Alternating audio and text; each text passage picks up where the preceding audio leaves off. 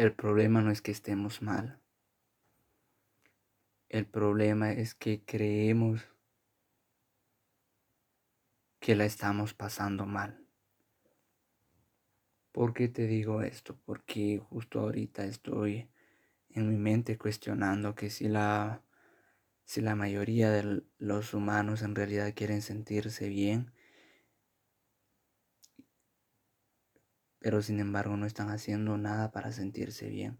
Y son muy pocos los que de verdad se mueven para sentirse bien y de verdad hacen algo para sentirse bien.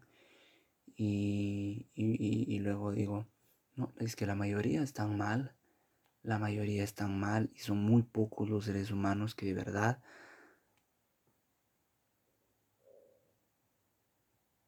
Eh, de verdad entregan cosas, pagan el precio como para sentirse bien.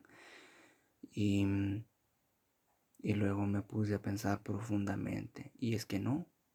Es que te aseguro que todo, que todos como humanidad ahorita mismo nos estamos sintiendo mucho mejor que como nos sentíamos hace 20, 30 años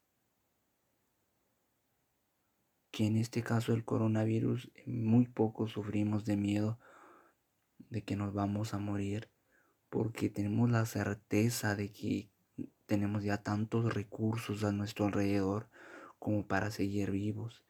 Y escuchamos grandes, grandes cantidades de números de humanos muriéndose, pero sin embargo no nos morimos del miedo porque tenemos la certeza de que tenemos como especie entera el conocimiento y los recursos para seguir sobreviviendo. Entonces, eh, esta idea de que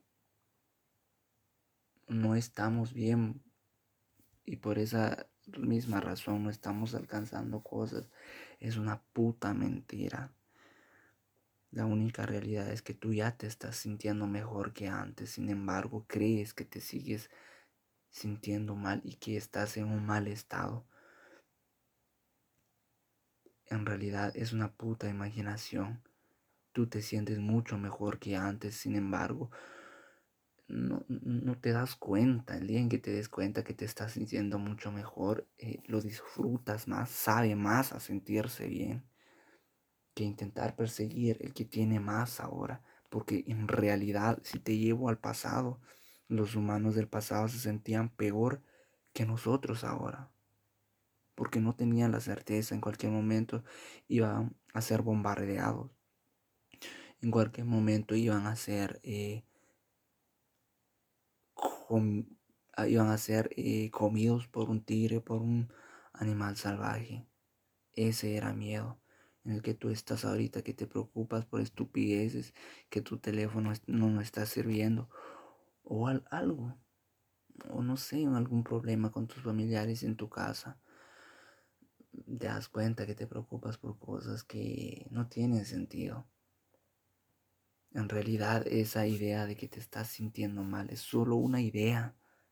No te estás sintiendo mal. El problema es que no te estás dando cuenta de que ya te estás sintiendo bien.